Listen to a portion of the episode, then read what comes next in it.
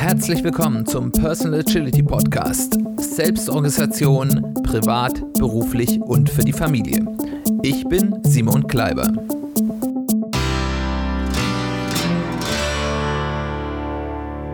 Herzlich willkommen zu einer weiteren Folge des Personal Agility Podcasts. Schön, dass du eingeschaltet hast. Schön, dass du wieder dabei bist.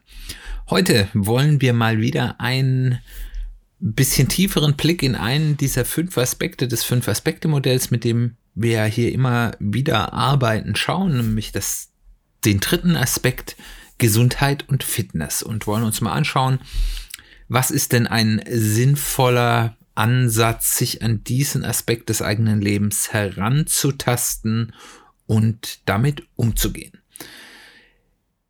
Gesundheit und Fitness ist auf der einen Seite ein sehr wichtiges Thema. Weil, warum ist das wichtig? Unser Körper befähigt uns, die Dinge zu tun, die wir umsetzen wollen. Wenn es uns gut geht, wenn wir einen fähigen Körper haben, fällt es uns leichter, Dinge, die uns glücklich machen, umzusetzen.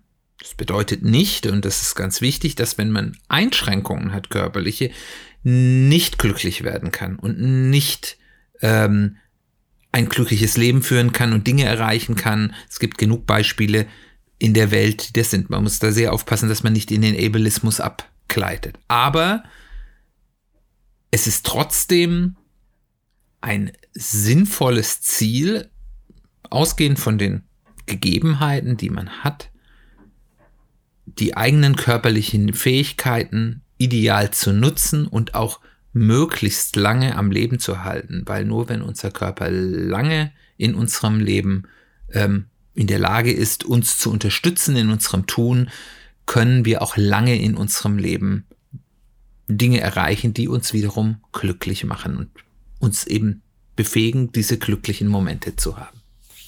Es ist aber auf der anderen Seite auch ein ganz, ganz schwieriges Thema. Und das hat man vielleicht schon gemerkt hier in diesen, dass ich schon in der ersten Grundaussage aufpassen, so gesagt habe, aufpassen, dass man hier nicht abgleitet in etwas Ungesundes. Es ist ein Bereich, der sehr stark mit externen Erwartungen ähm, beladen ist, der voller Glaubenssätze ist aus allen Richtungen, aus einem selbst, aus der Gesellschaft, aus familiären Umfeldern und mit dem nur sehr wenige Menschen wirklich ausgeglichen und gesund umgehen. Es ist häufig entweder ein viel zu wenig oder ein viel zu viel. Deswegen müssen wir aufpassen, wenn wir eben hier damit umgehen und sagen, es ist ein wichtiger Aspekt, um den man sich kümmern muss, zwischen dem, was medizinische Fakten sind und was Werbebilder oder Bilder aus sozialen Erwartungshalten sind. Wenn wir mal auf das Medizinische gehen, ist ganz klar, und da gibt es auch nicht so sonderlich viel drüber zu diskutieren, wenn man eine mangelnde Grundfitness hat, insbesondere in Kombination mit einem starken Übergewicht, ist das medizinisch ein massiver Risikofaktor. Äh, es bedeutet im Endeffekt einfach, unser Körper ist a weniger leistungsfähig, um mit den Herausforderungen, die die Welt unserem Körper entgegenwirft, umzugehen und insbesondere wenn, wenn man deutlich mehr mit sich rumträgt, als das vielleicht notwendig ist, haben wir eben immer eine extra Last, die wir bewältigen müssen, mit der wir umgehen müssen. So viel ist einfach relativ eindeutig und ähm, das lässt sich auch nicht wegdiskutieren. Das heißt aber nicht, dass man nicht auch trotzdem glücklich sein kann, wenn man zum Beispiel nicht sonderlich fit ist oder wenn man zum Beispiel starkes Übergewicht hat und ich habe lange Zeit jetzt zwar kein ganz extremes, aber doch ein ganz ordentliches Übergewicht mit mir rumgetragen. Von daher weiß ich, wovon ich hier rede. Ähm, Deswegen möchte ich hier, und das ist auch ganz wichtig, hier am Anfang, wenn wir über diese Dinge reden, nicht sagen, hier, du musst dünn sein, du musst äh, äh, tupfit sein, aber man muss sich bewusst sein, es gibt bestimmte medizinische Fakten, dass wenn man nicht den Aufwand betreibt, eine gewisse Fitness zu hat, hat und wenn man insbesondere in den Extremen damit lebt, dass man ein extremes Übergewicht hat, dass dies Folgen und Kosten hat, mit denen man umgehen muss, äh, die einen einschränken. Es gibt hierzu, und das finde ich auch sehr gut, eine soziale Bewegung, die sich um Body Positivity, heißt das auf gut Neudeutsch, bemüht. Also, dass man sagt, es gibt Positives in ganz vielen unterschiedlichen Körperformen und Ausrichtungen. Und da sind wir jetzt wieder bei diesem Grundthema, dass dieses, diesen Aspekt begleitet. Es gibt immer ein zu viel und ein zu wenig. Es gibt nämlich im Gegen, es gibt eben die gesellschaftlichen Bilder, die von Medien äh, sehr stark ja, getrieben werden, dass es immer ein Idealbild gibt, wie Menschen auszusehen hat. Das ändert sich auch ein bisschen über die Zeit. Äh, es gibt dann mal Phasen, wo bei den Frauen ist das besonders offensichtlich, dann ganz schmale Hüften und ganz kleine Oberweite und ganz gärtenschlank, fast anorexisch äh, als Idealbild gesehen wird. Und dann gibt's wieder Phasen, wo eben eher weibliche Rundungen innen sind. Ähm, bei Männern gibt es sowas genauso, äh, aber da gibt es eben auch meistens das Bild des gut durchtrainierten äh, Menschen mit Sixpack und äh, breiter Brustmuskulatur ähm, und glänzenden Zähnen und was alles da noch mit dazu gehört. Ist ja an sich jetzt erstmal nicht schlechtes im Gegensatz zu äh, total anorexischen Frauen, wo man dann eben auch wieder fragen muss, ist das denn gesund? Und man es wahrscheinlich mit Nein beantworten muss. Ähm, aber es gibt eben dieses Idealbild und Menschen, insbesondere junge Menschen, neigen dazu, aber es ist auch nie, auf gar keinen Fall auf junge Menschen begrenzt, ähm, neigen dazu, sich sehr stark an diesem Idealbild zu messen und dann mehr auf ihre Diskrepanzen zu diesem Idealbild zu schauen als das, was wirklich gut bei ihnen ist. Und diese Bewegung äh, oder diese ja, Denkrichtung sagt ganz klar, ja, nein, es gibt ganz unterschiedliche Formen von Menschen, große, kleine, ähm, bisschen breiter gebaute, bisschen dünner gebaute, ähm, dickere, dünnere, äh, Leute, die mit ganz viel Sporttalent auf die Welt kommen, Leute, denen der Sport vielleicht ein bisschen schwer fällt und das ist alles erstmal grundsätzlich in Ordnung. Und da bin ich auf jeden Fall auch noch dabei. Aber es gibt da leider auch, und da sind wir wieder bei dem Too Much, auch dann die Extrembewegungen, die dann extrem ungesunde Lebensweisen, wie zum Beispiel extremes Übergewicht ähm, und es gibt natürlich auch Menschen, bei denen ist das aufgrund von medizinischen Dingen halt nicht eingrenzbar, aber da kann man trotzdem sich um eine gute Fitness führen. Es gibt da durchaus Menschen, die, ich sag mal, vorsichtig sehr groß sind in alle Richtungen, aber trotzdem sehr fit sind. Dann ist das was ganz anderes als eben Leute, die sich dann dort gehen lassen und das dann sagen, ja, ist doch alles in Ordnung und das ist gut. Also auch hier gibt es wieder Extremformen. Und der letzte Aspekt, der eben dieses Thema schwierig, aber auf der anderen Seite auch wichtig macht, ist, dass eben körperliche Dinge aus den gerade genannten Gründen auch ganz viel Einfluss auf das Selbstbild und das geistige Wohlbefinden hat. Das heißt also, dass wie man sich selbst sieht, und das ist eine Kombination aus Erwartungshaltung und Ist-Zustand, gibt das Selbstbild und das führt zu mehr oder weniger geistiges Wohlbefinden. Und das ist eben sehr subjektiv. Es gibt Menschen, die sehen, wenn man andere Leute fragen würde, würde man sagen, die haben einen tollen Körper und die sehen super aus, sind aber super unzufrieden mit sich selbst und haben dann ganz schlechtes Selbstbild und Wohlbefinden. Es gibt andere Leute, die sind vielleicht nicht perfekt und das ist jetzt der positive Teil dieser Body Positivity, äh, die sich aber selbst annehmen und sagen, ja, ich finde mich so okay, wie ich bin und ich achte vielleicht auch auf meine Gesundheit und nehme ich mich so an, wie ich eben bin und schätze das und sehe mich als Gesamtpaket und habe dann eben ein sehr gutes Selbstbild und ein, es geht mir dann psychisch sehr gut. So viel zur Einleitung. Aber wie gehen wir jetzt damit in der Praxis um, um an diesem Aspekt unseres Lebens in einer gesunden Art und Weise zu arbeiten? Die erste Frage, die ich mir hier stellen würde, ist, was ist mein Startpunkt? Und zwar nicht generell mein Startpunkt jetzt, sondern mein Startpunkt ins Leben, weil Gesundheit und Fitness eben einer der Aspekte ist, der ganz viel damit zusammenhängt, was wir sowohl genetisch wie auch kulturell aus unserer Herkunft, unserer Herkunftsfamilie, unserer genetischen Herkunft mitbekommen haben. Also frage ich mich erstmal, was ist denn meine körperliche und in gewissem Maß ist das immer auch genetische Ausgangslage?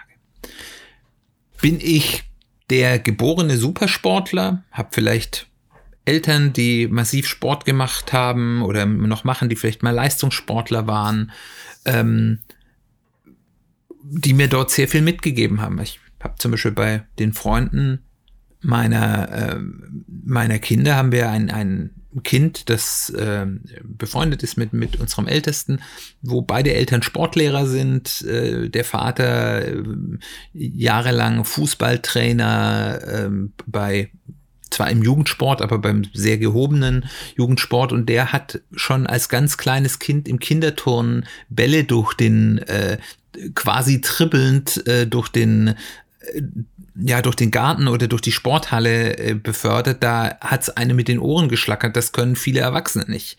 Ähm, und andere Kinder, die haben oder andere Menschen auch, ihr nicht, die kommen vielleicht aus einem Hintergrund, wo die Menschen jetzt nicht so sportlich sind, wo ja die, auch schon die Eltern immer irgendwie mit Gebrechen oder Zipperlein zu tun hatten äh, oder eben ja vielleicht von den Proportionen für viele Sportarten nicht so ideal ausgerichtet sind. Und dann muss man das erstmal so akzeptieren und sagen, okay, das ist mein Startpunkt, das ist aber kein endgültiges Schicksal. Und dann gibt es aber natürlich auch noch ähm, die Frage, bin ich bei guter Gesundheit, bin ich an sich fit, nur vielleicht untrainiert oder ich bin trainiert, das ist ja auch in Ordnung, oder habe ich Einschränkungen, habe ich vielleicht irgendeine Form von Behinderung, auf die ich Rücksicht nehmen muss, habe ich vielleicht bestimmte Risikofaktoren, ähm, dass ich weiß, aufgrund von irgendwelchen Vorerkrankungen ähm, muss ich bestimmt bei bestimmten Arten von Bewegungen aufpassen, muss ich aufpassen, dass ich mich nicht überanstrenge. Und auch das nehme ich jetzt erstmal nur zur Kenntnis. Das ist erstmal jetzt nur meine Ausgangslage, mit der ich arbeiten muss. Die muss ich erstmal so akzeptieren, wie sie ist und dann schauen, wie ich damit umgehe. Und das zweite ist dann eben eher die kulturelle Ausgangslage. Auch wenn man jetzt, ich habe da vorher diese Beispiele mit den Eltern äh, die Sportlehrer sind und Fußball begeistert sind, das, da ist sicherlich auch eine genetische Komponente dabei. Da ist aber natürlich auch dabei, dass solche Eltern natürlich viel eher solche sportliche Aktivitäten schon früh mit ihren Kindern durchführen. Aber ich rede jetzt, wenn ich jetzt über die kulturelle Ausgangslage rede, rede ich sehr stark von der Einstellung zu bestimmten Dingen. Also, welche Rolle hat Sport, Gesundheit, Essen und so weiter und so fort in meiner Herkunftsfamilie gespielt? Als erstes kann ich mal zum Beispiel über Essen nachdenken. Wie war denn die Einstellung zu auf der einen Seite Genuss und auf der anderen Seite eben auch Gesundheit beim Essen in meiner Familie? Und da gibt's ja ganz unterschiedliche Extreme. Da kann das eben sein, dass ähm, man immer nur geschlemmt hat und Essen, äh, hochqualitatives Essen war ganz wichtig, Geschmack war wichtig, vielleicht war aber auch Menge wichtig. Ähm, oder ich komme aus einer Familie, wo immer alles ganz gesund sein musste, wo es nur Vollkornbrot und nur äh, Rohkost und nur äh, und nie Süßigkeiten und also ihr könnt euch das vorstellen, das gibt ja diese Extreme gab ähm, und die Gesundheit ganz wichtig war. Oder es gibt aber auch einfach Familien, wo Essen keine Rolle spielt, wo es halt irgendwas gibt, um satt zu werden.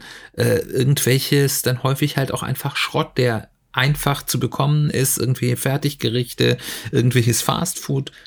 Und diese Einstellung zum Essen, die setzt sich natürlich, wenn man in dieser Einstellung aufgewachsen ist, in einem fort, entweder in der Gegenreaktion oder dass man sie sich ja zu eigen macht oder häufig in der Kombination aus beidem. Und auch das ist wiederum kein Urteil, ich bin jetzt so, sondern das, damit, das muss man erstmal für sich akzeptieren und sagen, das ist mein Stand und daran kann ich arbeiten. Und das Gleiche ist eben Sport. Was für eine Rolle hat Sport in der Herkunftsfamilie? Ist es eine Leistungssportfamilie, wo es immer nur um Gewinnen und Höchstleistung geht? Ist es eine Familie, wo es um Spaß an der Bewegung gibt? Oder ist Sport verpönt? Es gibt dann auch Zwischenformen. Also ich komme zum Beispiel aus einer Familie, wir haben uns immer viel bewegt. Ich bin ohne Auto aufgewachsen. Äh, meine Eltern hatten kein Auto. Wir haben uns viel bewegt. Zu Fuß, Fahrrad, wir waren wandern. Aber Sport, das gab's nicht. Und wir hatten auch immer, es wurde uns auch so ein bisschen nie, nie offiziell, aber so ein bisschen gesagt, ja, wir als Familie, wir sind keine Sportlerfamilie, wir sind eine Denkerfamilie, wir sind nicht so sportlich. Und das hat mich ganz häufig von ganz vielem abgehalten. Und für mich war in der Reise zu mehr Fitness ein ganz wichtiger Punkt, als ich dann laufen war und, und in den letzten Jahren, ich habe darüber ja hier im Podcast auch erzählt, eben auch echte Erfolge beim Laufen gemacht habe, irgendwann mich umzuetikettieren und nicht mehr zu sagen, ich bin der Unsportliche, der jetzt halt mal Sport macht, sondern sagen, ich bin Sportler, ich bin ein sehr guter Läufer und ich bin auch in einigen anderen Dingen gar nicht so schlecht. Ich bin jetzt vielleicht nicht der tolle Ballsportler, da habe ich nicht so die ideale Koordination dafür, aber ich bin Sportler. Und das war ein ganz großer Schritt. Das mir selbst sozusagen einzugestehen, weil ich aufgewachsen bin, immer, wir sind nicht die Sportler, wir sind die Denker. Und da war sicherlich nichts Böses dabei. Das war eben das Selbstbild meiner Eltern und das wurde weitergegeben. Dann, wie ist der Umgang mit Gesundheit? Ähm, wird Gesundheit ignoriert? Ist es so, nee, wir gehen nicht zum Arzt, wir können ja noch laufen, immer weiter, immer weiter? Ist Gesundheit was Positives? Hat man versucht, bewusst gesund zu sein, gesund zu bleiben? Oder kommt man aus einem Umfeld, wo das Leiden sehr war, wo es eben immer viele Leute, ich habe dieses Zipperlein und dieses und ich lebe dieses Leiden aus und es Menschen gibt, die sich sehr, sehr stark über ihr Leiden und ihr Leid und ihr Hilfsbedürfnis ähm, ja auch identifizieren oder im sozialen Gefüge eben auch bemerkbar machen. Und last but not least, wie ist die Einstellung zum Körpergewicht? Ist das eine Familie, wo das keine Rolle gespielt hat, wo man halt irgendwie war, so wie man ist? Ist das eine Familie, wo zum Beispiel ein großer Diätwahn war oder äh, die Eltern dann sofort gesagt haben, du wirst aber dick, du musst aufpassen? Oder ist das eine Familie, wo man eben sich fröhlich auf den Bauch getrommelt hat und sagt, wir sind halt dick und äh, gut, gut gelaunt, äh, kann man ja sagen. Und ich möchte das jetzt auch erstmal alles gar nicht bewerten, aber erstmal zu sehen, okay, da, das ist meine kulturelle Prägung zu diesen Themen und das erstmal für mich mitzunehmen und dann darüber nachzudenken können, wenn ich über Lösungsmöglichkeiten nachdenken will. Das ist mein Startpunkt, meine längerfristige Ausgangslage. Und der nächste Punkt ist jetzt, und das kennt ihr ja schon von den anderen Aspekten, dann darüber nachzudenken, was ist denn häufig, was ist denn heute mein Zustand?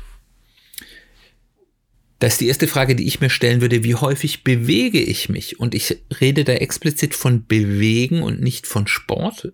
Äh, weil auch wenn ich sage, okay, ich äh, fahre mit dem Fahrrad zur Arbeit oder ich laufe viel, äh, wie das in meiner Kindheit war, ist das auch eine Bewegung. Auch wenn ich das vielleicht nicht unter Sport kategorisiere, aber es ist eine Bewegung, die den Nutzen von Bewegung macht. Und wie bewege ich mich? Ähm, was für eine Art von Bewegung ist das? Ähm, was ist das eine Sportart? Wie gesagt, ist das eine, eine Alltagsbewegung? Und auch die Frage, macht mir das Spaß, mich so zu bewegen oder zwinge ich mich eher dazu? Das, die nächste Frage ist jetzt die nach, ich sag mal, dem Körpergewicht. Habe ich für meine Ausgangslage, wieder ganz wichtig, ein sinnvolles Verhältnis von Körpergröße zu Gewicht. Und es ist natürlich ganz klar, dass wenn ich eben von meinem Körperbau zum Beispiel eher breiter mit breiten Schultern oder mit breiten Hüften rein schon äh, knochentechnisch ausgestattet bin, ein anderes Verhältnis von Körpergröße zu Körpergewicht für mich sinnvoll ist, ist als wenn ich ein schmaler Hans bin. Ähm, das muss man eben ein bisschen mitdenken, weil es gibt dann ich kenne Menschen, die, die sind eben ein bisschen, es ist gerade bei Frauen ein Problem, die haben dann ein bisschen breitere Hüften und äh, auch vielleicht ein bisschen breitere Schultern äh, und sind an sich ganz fit, aber sagen, ich bin so dick, ich bin so schwer, ich habe jetzt nicht den BM, ausgerechneten BMI XY und das ist ganz schrecklich. Dabei sind die an sich schlank, eben etwas runder von ihren Grundformen, aber es ist in Ordnung. Und es geht ja auch nicht darum, dass ich jetzt schlank sein muss, wenn ich das gerne will und das mir gut tut, spricht da nichts dagegen.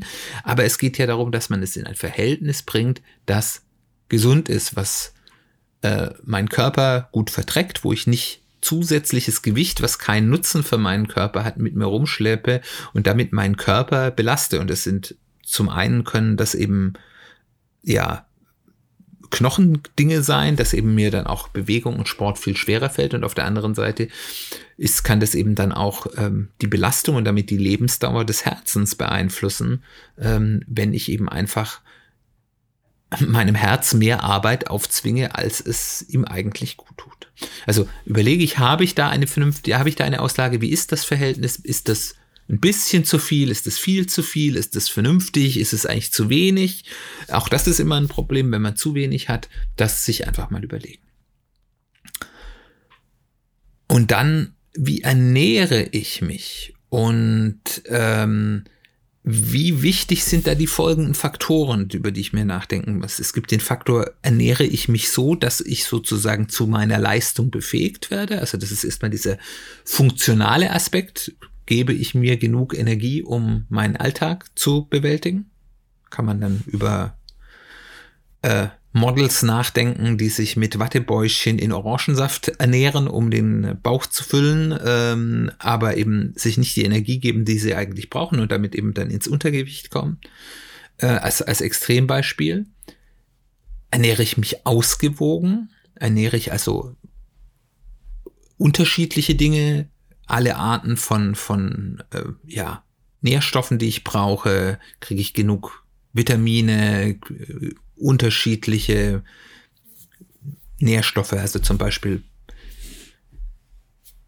kriege ich unterschiedliche Arten von Fettsäuren, die mein Körper braucht. Da kann man natürlich beliebig ins Detail gehen, aber an sich weiß ja jeder, esse ich ausgewogen, esse ich mal unterschiedliche Dinge oder esse ich immer nur Fleisch mit Pommes. Das ist dann halt vielleicht nicht ausgewogen. Genauso, wenn ich nur Gemüse esse, ist es wahrscheinlich auch nicht total ausgewogen. Dann brauche ich eben irgendwie nochmal einen Eiweißgeber, seien es Hülsenfrüchte oder seien es halt tierisches Eiweiß.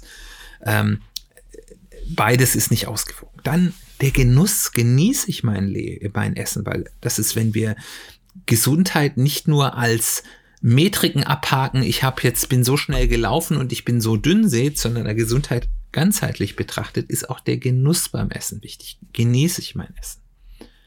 Ist es praktikabel, wie ich mich ernähre? Also passt das in meinen Lebensalltag hinein? Ähm, das, da können unterschiedliche Faktoren wie Zeit und Geld zum Beispiel reingehen. Gehe ich immer nur ins Restaurant, das kostet mich ganz viel Geld. Ist das praktikabel für mich? Oder umgekehrt, ich koche jeden Tag frisch, aber eigentlich habe ich gar nicht die Zeit so, mich da jeden Tag anderthalb Stunden in die Küche zu stellen und das macht mir ganz viele Probleme. Ist vielleicht auch nicht praktikabel. Also auch darüber kann man nachdenken. Und natürlich auch die Menge.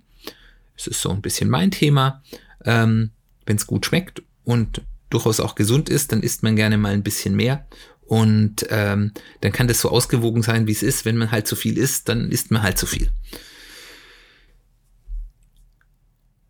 Das wäre jetzt der, der Punkt zur Ernährung. Und dann eben zuletzt auch noch, habe ich irgendwelche körperlichen Leiden, die ich ignoriere. Das war bei mir vor ein paar Jahren wirklich der Punkt, dass ich einige Themen hatte, wo ich halt immer gesagt habe, ja, irgendwann gehe ich mal zum Arzt und irgendwann gehe ich mal zum Arzt. Und das habe ich teilweise Jahre mit mir rumgeschleppt. Ähm, da ist jetzt nichts Schlimmes passiert hier zum Glück. Da war jetzt nichts, wo es dann nachher hieß, ja, wären Sie mal früher gekommen, jetzt kann ich Ihnen nicht mehr helfen. Das war es zum Glück nicht, aber das ist die Gefahr. Ähm, aber ich sag mal, die Behandlung wäre sicherlich angenehmer und schneller gewesen, wenn ich sie früher und direkt angegangen habe. Und das ist also so ein Punkt, das typische Beispiel ist, ist, ich müsste eigentlich mal wieder beim, zum Zahnarzt gehen, aber ich habe keine dollen Zahnschmerzen, äh, deswegen mache ich es nicht, weil ich gehe nicht so gerne zum Zahnarzt. Die Zähne werden dadurch nicht zwingend besser, dass man das nach hinten rausschiebt. Und das gibt's eben bei ganz vielen anderen Formen der Behandlung auch. Manche sind harmlos, Manche sind so, dass es eben nachher unangenehmer und teurer und länger wird, es zu behandeln, aber es gibt eben leider auch die Fälle, wo wenn man zu lange wartet, es im Endeffekt bedeuten kann, äh, regeln Sie Ihre Angelegenheiten. Und in die Situation möchte man, glaube ich, nicht bekommen. Kommen. Die nächste Block, nachdem wir jetzt unseren Zustand uns geklärt haben, ist die Frage, was fehlt mir? Und dazu muss ich mir erstmal überlegen, was für ein Bild von mir habe ich. Und was stört mich an diesem Zustand des Bildes, das ich habe? Und ich habe das ja vorher schon gemacht, Selbstbild und Realität sind häufig nicht zwingend deckungsgleich. Also, wenn ich mir jetzt überlegt habe, was ist mein Selbstbild, mir das mal aufgeschrieben habe, überlegt, wie, wie sehe ich mich selbst, wie sehe ich meine Körperlichkeit, mein Aussehen, meine Fitness, meine Gesundheit äh, und so weiter und so fort und verstört mich daran und dann überlege ich erstmal, woher kommt dieses Bild. Das heißt also, sind das Dinge, die ich zum Beispiel an mich stören? Sind es Dinge, die man mir in der Kindheit immer eingeredet hat, dass das schlecht an mir ist? Sind es Dinge, die nicht deckungsgleich sind mit dem Idealbild, das durch, ja, kulturellen Kontext, Medien und so weiter dargemacht wird? Gibt es Leute, die mich entweder in der im Ist, in der Ist-Zeit oder in der Vergangenheit wegen bestimmten Dingen gehänselt haben? Habe ich das Gefühl, dass ich zum Beispiel, wenn ich Menschen, mit denen ich etwas zu tun haben will, Avancen mache, vielleicht eine Mann oder eine Frau, die ich attraktiv finde, ähm, ich das Gefühl habe, die lehnen mich ab deswegen. Woher kommt das? Das nächste ist die Frage, die ich mir stellen muss, ist erstmal, ist mein Selbstbild realistisch? Da kann ich vielleicht mal ein paar vertraute Freunde fragen, wie ihr Bild von einem selbst ist mit der Bitte um Offenheit und Ehrlichkeit und das mal daran mit vergleichen, ist es deckungsgleich oder ihnen sagen, hier, ich sehe mich so und so. Siehst du mich auch so oder siehst du mich ganz anders? Und dann die ganz wichtige Frage, ist dieses Bild, das ich von mir habe, ist es gut für mich? Ist es ja gut für mich, wenn es ein realistisches Bild ist, wo ich sage, okay, das ist der Ist-Zustand, das ist ein realistisches äh, Bild und die Dinge, die mich stören, das sind wirklich Dinge, an denen sollte ich arbeiten, weil die vielleicht ungesund sind. Oder renne ich Idealen, die von außen oder von auch von aus mir drinnen mir gegeben wird, die ich überhaupt nicht erreichen kann oder dessen Erreichen vielleicht gar nicht positiv für mich wäre. Und wenn ich dann feststelle, okay, und das wird häufig der Fall sein, zumindest Teile meines Zielbildes, was ich für mich habe, ist nicht so positiv für mich, dann zu fragen, was für ein Zielbild wäre denn positiv für mich? Und das ist was, da werdet ihr einen Moment drüber nachdenken müssen und ist vielleicht auch was, was man immer mal wieder besuchen muss. Wenn ich jetzt ein Zielbild für mich definiert habe, das gut für mich ist, kann ich dann überlegen, was kann ich dafür tun, um es zu erreichen? Und in diesem Bereich ist es, und es ist in jedem Bereich wichtig, aber in diesem Bereich ist es so wichtig wie nirgends anders, weil Änderungen in diesem Bereich brauchen einfach immer, immer, immer, immer Zeit. Und die Frustration, wenn man es nicht schnell erreicht, ist groß und dann gibt es Jojo-Effekte. Dann fängt man an zu laufen und es funktioniert nicht sofort und es ist anstrengend oder man macht irgendeinen anderen Sport oder man, man versucht abzunehmen und es geht nicht schnell genug und dann ist man frustriert und oder macht irgendeine Maximaldiät, die man überhaupt nicht durchhalten kann. Äh, fangt mit kleinen Schritten an. Änderungen in diesem Bereich, wie in den meisten anderen, aber in diesem Bereich ist es besonders drastisch ist, erreicht ihr nur, wenn ihr viele kleine Schritte konsequent geht und nicht versucht, den einen jetzt aber und danach ist alles gut Schritt zu gehen. Also überlegt euch, was ist ein erster kleiner Schritt, den ihr konsequent gehen könnt. Versucht nicht, wenn ihr sagt, oh, ich will jetzt aber hier Sport machen und laufen wäre vielleicht ganz nett für mich, ähm, dann äh, versucht nicht gleich zehn Kilometer zu laufen, sondern schaut erstmal, ich mache, je nachdem, wenn ihr jetzt sehr unfit seid, dann sagt erstmal, ich mache jetzt erstmal dreimal die Woche einen Spaziergang, bei dem ich so schnell gehe, wie ich kann, um erstmal so eine Grundfitness zu bekommen. Oder ich laufe mal eine kurze Strecke, vielleicht zwei, drei Kilometer, erlaube mir aber auch immer wieder in Gehphasen zu gehen, als Beispiel. Aber es ist wichtig, dass ihr das macht, weil wenn ihr dann sagt, ach nee, ich schaffe das nicht und ich schaffe ja noch nicht mal zwei Kilometer am Stück zu laufen, was soll das denn und wieder aufhört, habt ihr schon verloren. Und hier ist ein ganz gute, ja, Werkzeugkasten, mit dem man hier umgehen kann, ist diese Habit Building äh, Werkzeugkasten dieser Micro Habits. Da werden wir auch noch mal in einer weiteren Folge noch mal etwas detaillierter drüber reden, aber wir haben ja schon immer mal wieder drüber geredet. Und dazu gehört eben für die Dinge, die ihr tun wollt, die ihr ändern wollt, sei Sport, sei es eine bestimmte Art von Ernährung oder bestimmte Ernährung nicht, ist zu sagen, schafft Auslöser, die euch dazu bringt, diese Dinge zu tun, also zum Beispiel Automatismen, dass ihr sagt, ihr macht das immer Montagmorgens direkt nach dem Aufstehen oder sowas. Ähm,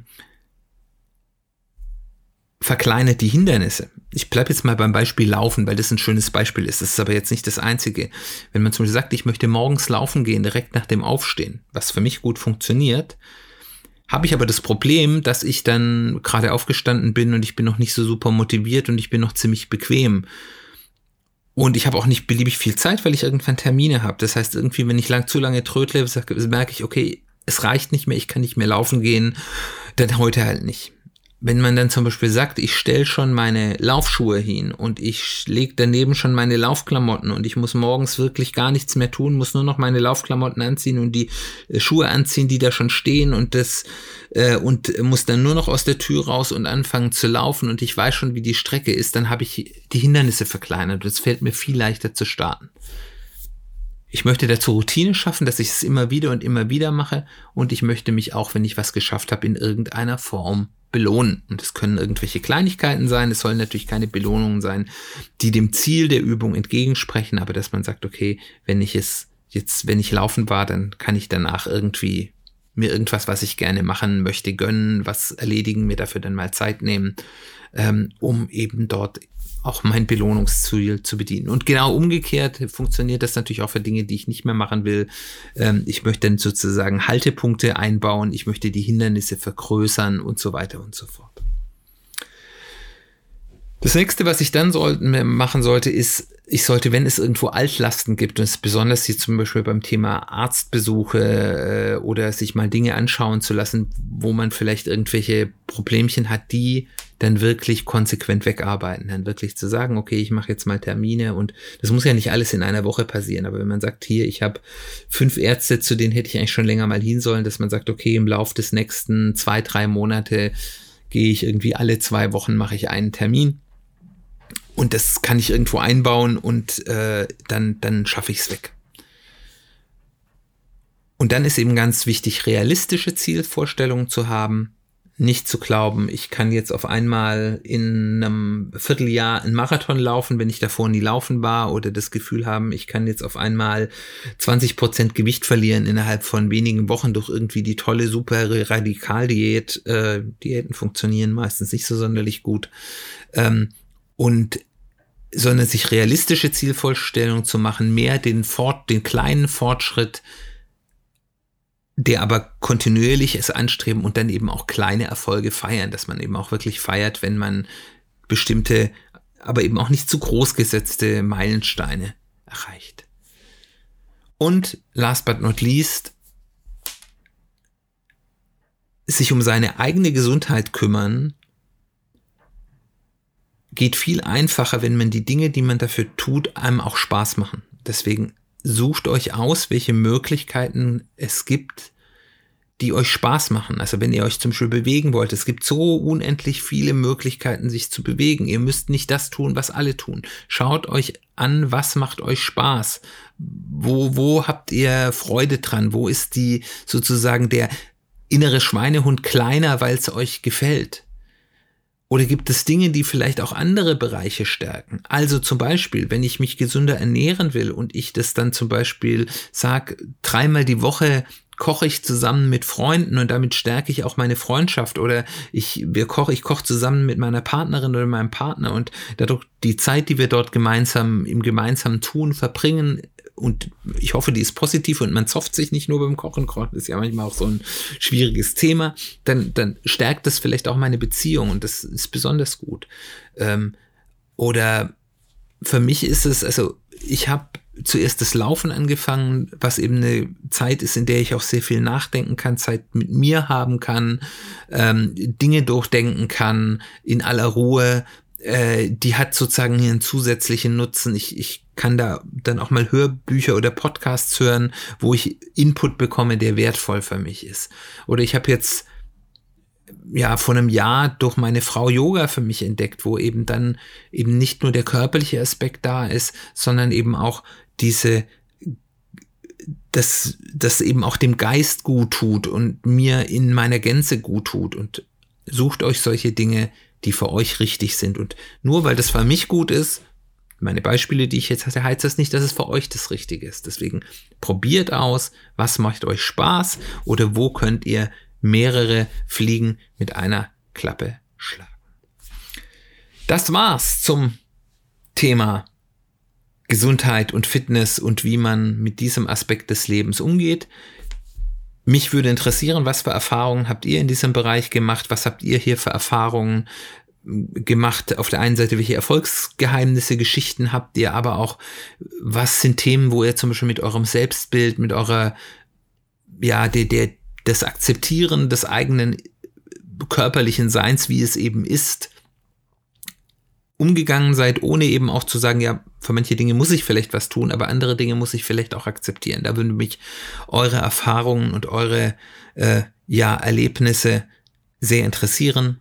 Ich würde mich freuen, wenn ihr euch bei mir meldet.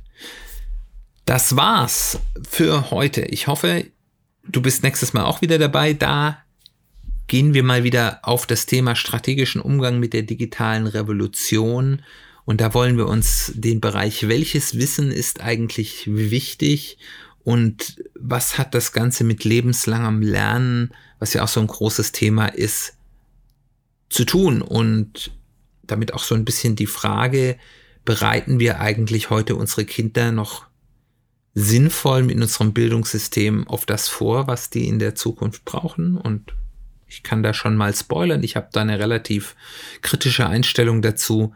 Ich glaube, das wird ein ganz spannendes Thema ähm, und wo man sich auch viel Praktisches für sich selbst mitnehmen kann. Gut, dann herzlichen Dank, dass du dabei warst. Bis demnächst. Wir hören uns bald wieder.